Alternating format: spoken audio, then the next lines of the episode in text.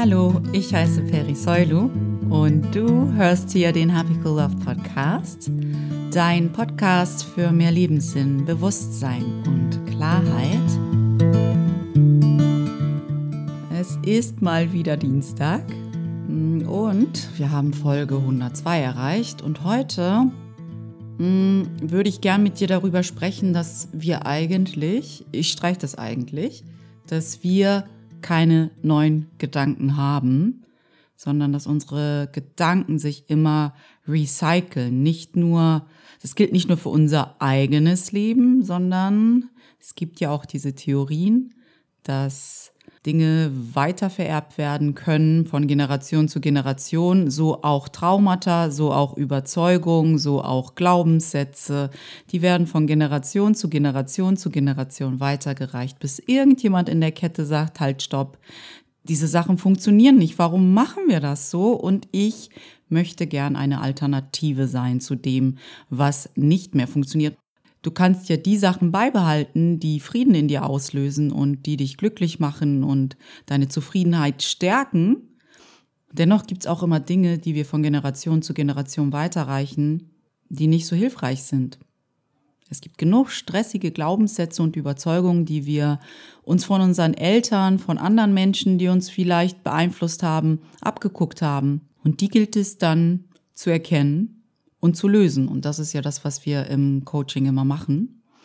Da sitze ich mit meinen Klientinnen und Klienten und wir decken immer wieder auf, was die Ursache ist für etwas, was wir in unserem Leben erleben. Ich sage ja auch immer, die offensichtliche Geschichte ist nicht das, was uns weiterbringt, sondern die unoffensichtliche Geschichte nenne ich es, also das, was uns bewegt, unsere inneren Abläufe ist das, wo wir uns drauf fokussieren wollen. Und wenn ich das mache, das ist letzte Woche auch schon wieder ein paar Mal passiert, mm, dann ist die Erkenntnis immer da, dass äh, Menschen dann merken und Klientinnen und Klienten merken, okay, wow, diese Überzeugung, die ist nicht neu, die begleitet mich schon seit Jahren, seit mm, meistens meiner Kindheit und wenn man noch tiefer blickt, dann sieht man, okay, oh, wow, meine Mutter hat das auch immer gemacht und eigentlich fand ich das bei meiner Mutter mega nervig. Und jetzt habe ich mir das doch abgeguckt, obwohl ich mir das vorgenommen habe und geschworen habe, dass ich das nie mache wie meine Mutter oder mein Vater. Und dann machen wir es doch. Und dann finde ich es immer schön zu sagen, oh, wir haben doch ganz schön viel gemeinsam, Mama und Papa und ich. Hätte ich ja gar nicht gedacht. Und dann ist man ihnen doch irgendwie doch ein Stück näher als gedacht. Und das ist ja auch immer versöhnlich für die Eltern-Kind-Beziehung, finde ich. Ein Kurs im Wundern sagt ja, es ist eine Reise ohne Distanz zwischen Kopf und Herz. Wir nehmen Dinge erstmal mit dem Kopf auf und das sackt dann irgendwann ins Herz. Wir müssen es immer wieder wiederholen und wiederholen und wiederholen und wiederholen. Und irgendwann merken wir, wow, es ist angekommen, es ist wirklich gesagt. Ich habe es wirklich verinnerlicht, ich habe es kapiert. Und dieser, diese Idee, dass unsere Gedanken immer wieder recycelt sind, dass wir im Grunde genommen gar keine neuen Gedanken haben, dass wir das nicht nur auf unser Leben beziehen können, sondern auf unsere Vorfahren und auf deren Vorfahren und irgendwann bei der Steinzeit rauskommen, ähm, der ist bei mir tatsächlich vor allem gesagt mit Byron Katie und ihr zu hören, weil sie das tatsächlich so ausdrückt, dass sie sagt, es gibt keine neuen Gedanken. Alles, was wir denken, ist recycelt. Wie sollen wir überhaupt beurteilen können, ob das wirklich unsere Gedanken sind oder Gedanken sind, die irgendwie passieren. Das können wir gar nicht. Wir denken dann immer, oh ja, das ist mein Gedanke. Und dann kommt die Frage, können wir uns wirklich so sicher sein, dass das wirklich unser Gedanke ist, dass der persönlich ist? Oder passiert der Gedanke einfach und wir identifizieren uns mit dem? Wer weiß schon, wie rum es funktioniert? Byron Katie sagt ja immer so schön, dass unsere Gedanken bis ins Dinosaurierzeitalter zurückreichen.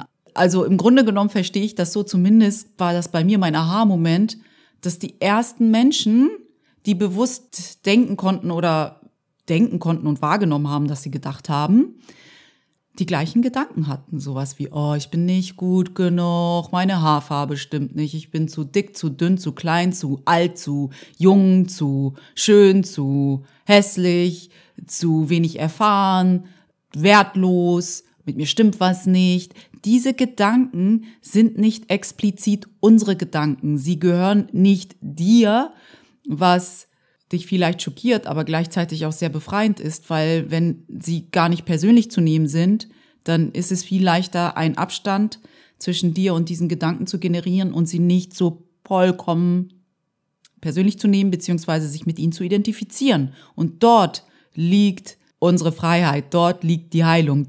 Und dort liegt der Weg des geringsten Widerstandes, der, der am friedlichsten ist und am glücklichsten.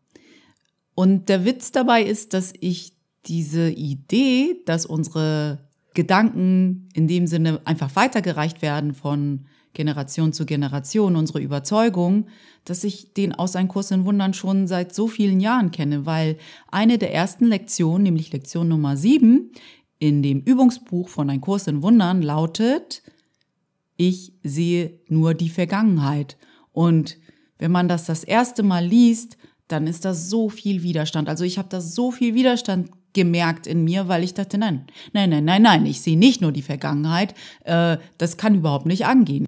Aber im Grunde genommen, je öfter man diesen Satz liest, je öfter man eine ähnliche Nachricht von anderen Quellen bekommt, wie Byron Katie oder Marion Williamson oder wen auch immer ihr gerne zuhört, versteht man, was eigentlich damit gemeint ist. Damit ist gemeint, dass wir immer wieder durch die Welt gehen und unsere Konzepte, das, was wir gelernt haben, das, was wir beigebracht bekommen haben, auf die Welt projizieren. Und dadurch sehen wir halt immer das aus der Vergangenheit, weil was wir gelernt haben, liegt in der Vergangenheit.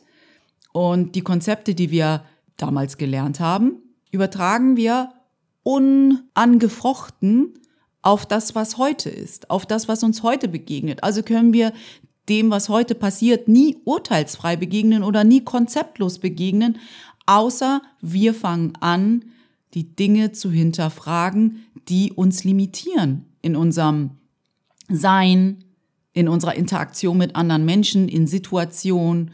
So ein Glaubenssatz wie etwas stimmt mit mir nicht, den wirst du, falls du ihn hast, oder irgendeine andere Variante von mit mir stimmt etwas nicht, ich bin ungenügend, ich bin wertlos, ich bin defizitär, was auch immer dein Glaubenssatz ist, weil wir denken ja auch oft genug, okay, ich bin die einzige Person, die das denkt. Kein anderer Mensch hat so einen krass schmerzhaften Gedanken über sich selbst.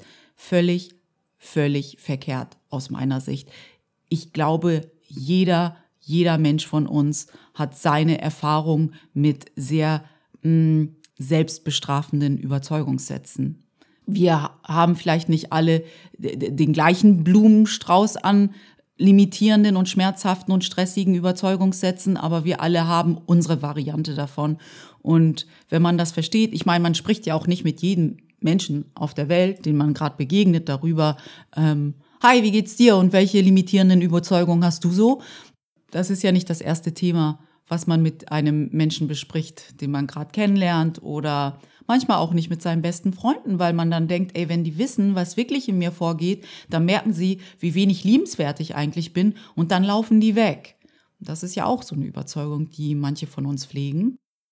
Aber worauf ich eigentlich hinaus will, ist, dass wir die Chance haben, wenn wir diese Überzeugungssätze bemerken, diese Glaubenssätze, die uns limitieren, die uns stressen, die uns schmerzen, die uns wehtun, wenn wir die bemerken, dass wir die nicht einfach beibehalten müssen. Wir, die das bemerken, weil vielleicht haben unsere Eltern die Chance und das Privileg nicht gehabt, so sich mit sich selbst auseinanderzusetzen, weil ich glaube halt tatsächlich, dass wir, also meine Generation und jetzt die kommenden Generationen, sehr viel mehr Zeit für diese Selbstreflexion haben als die Generation vor uns, als unsere Eltern zum Beispiel, weil die halt viel mehr noch mit so basalen Themen, mit Überlebensthemen beschäftigt waren als wir. Und wir sind ja ziemlich, ich möchte mal sagen, ziemlich privilegiert groß geworden, wenn man in einem Land wie Deutschland groß geworden ist. Da hat man ab einer bestimmten Zeit wirklich nicht mehr darüber nachdenken müssen, okay, wo kriege ich was zu essen her und wo äh, ist mein Schlafplatz und bin ich überhaupt in Sicherheit so. Also das ist ab einer bestimmten Generation ziemlich gegeben gewesen. Und deswegen hatten wir sehr viel mehr Raum und Zeit, auch uns selbst zu reflektieren. Und das ist ein Segen, wenn man ihn denn annimmt, weil ich weiß, dass es auch genug Menschen in meiner Generation und in den jüngeren Generationen gibt, die tatsächlich dennoch verdrängen, weil das natürlich auch ein Mechanismus ist, den wir gelernt haben von den Menschen, die uns großgezogen haben. Verdrängen, verdrängen, verdrängen, den Kopf in den Sand stecken, bloß sich nicht mit seinen eigenen inneren Abläufen beschäftigen, denn das könnte lebensbedrohlich sein. Und es ist auch irgendwie bedrohlich, aber nur für dein Ego und deswegen fühlt es sich so ungemütlich an. Es gibt keine neuen Gedanken. Wir recyceln das, was wir gelernt haben, bis wir irgendwann sagen, halt, stopp, was funktioniert von den Dingen, die ich gelernt habe für mich und was nicht? Und wo habe ich etwas zu tun, zu arbeiten, dass ich eine alternative Sichtweise für mich entwickle und annehme, die mir mehr Frieden bringt, die mich heilt, die weniger stressig ist, die weniger schmerzhaft ist oder gar nicht schmerzhaft ist. Wie kann ich tatsächlich dafür sorgen, dass ich Glück empfinde? Weil wir machen oft so viel dafür, dass wir tatsächlich nicht Glück empfinden. Obwohl wir jeden Moment die Chance haben zu sagen, nee, das wähle ich jetzt nicht mehr. Ich wähle nicht den Weg, den meine Eltern gegangen sind, weil ich sehe, was das Ergebnis war und ein paar Sachen finde ich voll cool, aber viele Sachen finde ich in dieser Dynamik gar nicht so schön und ich habe die Chance, weil ich mich selbst so cool reflektieren kann, weil ich die Zeit dafür habe und die Ressourcen, dass ich es anders machen kann. Und vielleicht, klar, ist man im ersten Augenblick verärgert und denkt so, toll, warum bleibt diese Aufgabe eine Alternative zu sein, ein ja, eine liebevolle Perspektive immer wieder aufzusuchen und zu wählen, bis das mein Automatismus wird. Warum bleibt das an mir hängen? Warum haben die Generationen das vor mir nicht gemacht? Warum ist das jetzt meine Aufgabe? Ich habe da überhaupt keinen Bock drauf. Ja, mag sein, aber du tust es ja nicht für die anderen, auch natürlich, weil wenn du deine Perspektive wechselst und du liebevoller auf die Dinge blickst, dann kommt es auch anderen zugute, aber vor allem kommt es dir selbst zugute, weil du endlich du selbst sein darfst. Du machst dich frei von diesen Konzepten, die du von deinen Eltern oder von, wie gesagt, anderen Autoritätspersonen in deinem Leben erlernt hast, die vermeintlich dazu führen, dass du endlich geliebt bist, endlich anerkannt bist, endlich erlöst bist.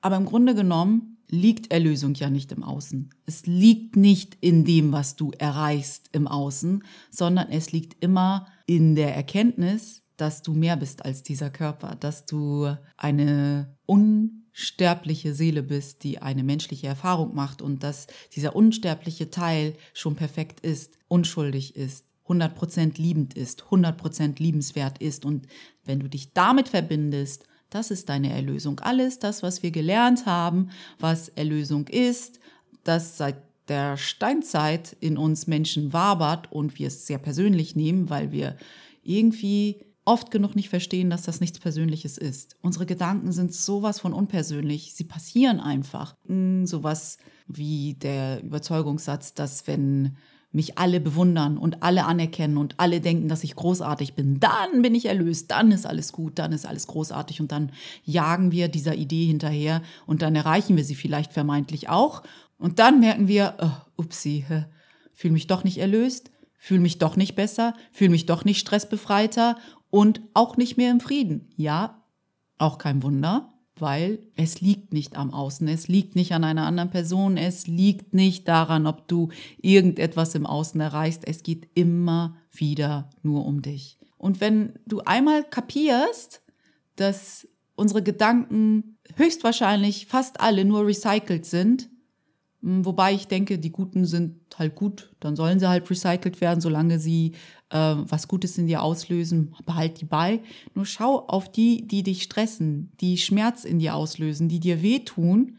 Und schau mal und horch mal in dich hinein, wie alt diese Gedanken schon sind, wie lange du diese Gedanken schon hast und mit wem du sie assoziierst und von wem du sie auch aus deiner Familie kennst und die Wahrscheinlichkeit ist groß, dass dein Großvater oder dein Urgroßvater oder deine Urgroßmutter oder die Menschen aus der Steinzeit, mit denen du verwandt sein könntest, ähm, genau die gleichen Gedanken gepflegt haben. Wir sehen überall nur die Vergangenheit, bis wir es nicht mehr tun, bis wir sagen, hey, ich bin diesen Überzeugungen und diesen Glaubenssätzen meiner Eltern lang genug gefolgt mit diesem Ergebnis, was irgendwie immer noch stressig ist und nicht wie meine Eltern irgendwie mir beigepult haben, dass das dann irgendwann zur Erlösung führt, zu Frieden, zu Liebe, zu Anerkennung, zu dem höchsten Glücksgefühl ever, ist nicht eingetreten. Vielleicht muss ich jetzt mal mutig genug sein und einfach in mich hineinhorchen und schauen, wie kann es noch gehen, wenn das nicht Glück bedeutet. Wenn das, was ich gelernt habe, nicht funktioniert, was kann funktionieren? Kann ich mal mutig sein und einfach mal hinschauen? Der Witz dabei ist, glaube ich, auch immer wieder, dass äh, wir oft genug an solchen Überzeugungen festhalten, die uns wehtun und die uns stressen und die uns Schmerz bereiten, weil wir gern recht haben wollen, dass das richtig ist, dass das die Wahrheit ist. Und darüber hinaus einfach vergessen, dass es völlig, dass wir einen Schritt davon entfernt sind, glücklich zu sein. Wir versagen uns dadurch einfach jetzt in diesem Moment Glück zu empfinden und glücklich zu sein und zu sagen, oh, okay, ich brauche diesen Gedanken gar nicht. Ich brauche diesen Anteil gar nicht, der die ganze Zeit trotzig ist oder wütend. Ich brauche ihn in dem Sinne zwar zuhören und ihm verstehen, damit ich ihn auch immer weniger Macht über mich gebe und irgendwann dann überhaupt keine mehr. Irgendwann fällt er dann von mir ab. Irgendwann leiste ich diesem Anteil in mir keine Gesellschaft mehr und dann hat der keine Überhand und dann handle ich auch nicht aus diesem Anteil. Dennoch ist es so, dass wir immer wieder, wenn wir irgend so einem stressigen Anteil in uns folgen, haben wir immer wieder es geschafft, uns Glück zu versagen. Wir wählen immer zwischen diesen Polen Glück oder Recht haben. Und Meistens halten wir ja nur an unseren stressigen und schmerzhaften Glaubenssätzen fest, weil wir Recht haben wollen, weil wir so denken, öh, wenn der Anteil nicht berechtigt ist, wer bin ich denn dann? Was bleibt denn da über? Was, womit ersetze ich denn das? Und das macht uns dann so viel Angst, dass wir halt tatsächlich oft genug lieber diesen Anteil wählen, anstelle zu sagen, halt, diesen Anteil, den habe ich schon oft genug die Macht über mich gegeben und das ist meistens gar nicht so geil geendet. Vielleicht, vielleicht versuche ich es diesmal anders. Und vielleicht spüre ich dann auch gleich ein bisschen mehr Glück und Zufriedenheit. Was für ein krasser Preis, dass ich glücklicher und zufriedener sein könnte, wenn ich mal endlich anfange, diese stressigen Gedanken, die ich geerbt habe, im Grunde genommen, zu hinterfragen. Und ich muss auch nicht sauer sein auf Mama und Papa oder auf Oma und Opa, weil die haben ja nicht mit Absicht mir etwas weitergegeben, wovon sie dachten, oh, ich gebe jetzt mal Sohnemann oder meiner Tochter irgendetwas, womit sie richtig, richtig oft aufs Maul fallen werden. Das war ja nicht die Absicht. Wie gesagt, die Generation vor uns geben ihr Bestes. Und ich glaube, wir jetzt können unser Bestes geben, wenn wir endlich anfangen, uns zu hinterfragen. Endlich anfangen, die Überzeugungen, die uns schmerzen, nicht einfach so stehen zu lassen und schon gar nicht ihnen Folge zu leisten, nach ihnen zu handeln, sondern endlich, endlich diese inneren Abläufe mal furchtlos oder vielleicht hast du auch Angst davor, aber auch das darfst du einfach bewusst wahrnehmen und dennoch da sein mit diesen Abläufen. Jetzt ist die Zeit. Jetzt. Du kannst jetzt Glück wählen. Jetzt Zufriedenheit wählen. Jetzt die Alternative wählen. Und das ist deine größte, größte Macht du immer wieder weißt, jetzt kann ich es anders machen. Ich habe es lang genug genauso gemacht wie meine Eltern mit dem gleichen Ergebnis. Surprise, surprise, wenn man das gleiche tut, mit der Erwartung, dass man ein anderes Ergebnis hat, ist das ein bisschen verrückt. Also vergiss nicht, das nächste Mal, wenn dein schlimmster Glaubenssatz in dir hochkommt, das gruseligste, wovon du denkst, dass wenn andere Leute das über dich wüssten, dann würden sie dich nie wieder lieben, dann versuch doch mal dich darin zu üben, zu sagen, hey, warum nehme ich das jetzt gerade so persönlich? Ist das wirklich so persönlich? Kenne ich diesen Satz schon von, keine Ahnung, von früher? Habe ich den auch schon bei meiner Mutter, meinem Vater, bei meiner Tante, bei meiner Schwester, bei irgendjemandem aus der Vergangenheit beobachtet und vielleicht ist er gar nicht so persönlich. Vielleicht passiert er einfach und ich kann jetzt tatsächlich wählen, anders damit umzugehen, als ich es gelernt habe. Und schauen, was dann passiert ob ich vielleicht zufriedener bin, glücklicher bin, weniger gestresst. Was für ein Preis. Ich glaube, heute war das eine sehr ruhige und sehr nachdenkliche Folge. Ich hoffe dennoch, dass sie dir geholfen hat, etwas über dich zu verstehen, ein oder zwei kleine Aha-Momente zu haben. Und wenn du die mit mir teilen willst, dann komm doch rüber auf meine Webseite unter www.happycoollove.de. Kannst du mir gern einen Kommentar unter dieser Podcast-Folge hinterlassen oder auch eine E-Mail schreiben. Über beides freue ich mich immer mega. Und komm doch auch bitte zu iTunes um den Happy Cool Love Podcast zu bewerten. Ich würde mich wirklich, wirklich sehr darüber freuen, wenn du das für mich tun würdest. Ansonsten wünsche ich dir eine ganz, ganz wundervolle Restwoche. Hier in Hamburg regnet es gerade, aber ich habe die Hoffnung noch nicht aufgegeben, dass der Sommer uns nochmal besuchen kommt. Und ich hoffe, bei euch scheint gerade die Sonne, dort wo ihr gerade seid. Und falls nicht, dann lasst die Sonne doch aus eurem Herzen scheinen. Das ist ja auch schon mal ganz schön viel wert. Oder vielleicht sogar mehr, als dass die Sonne scheint. Pass gut auf dich auf. Bis nächste Woche. Deine Peri.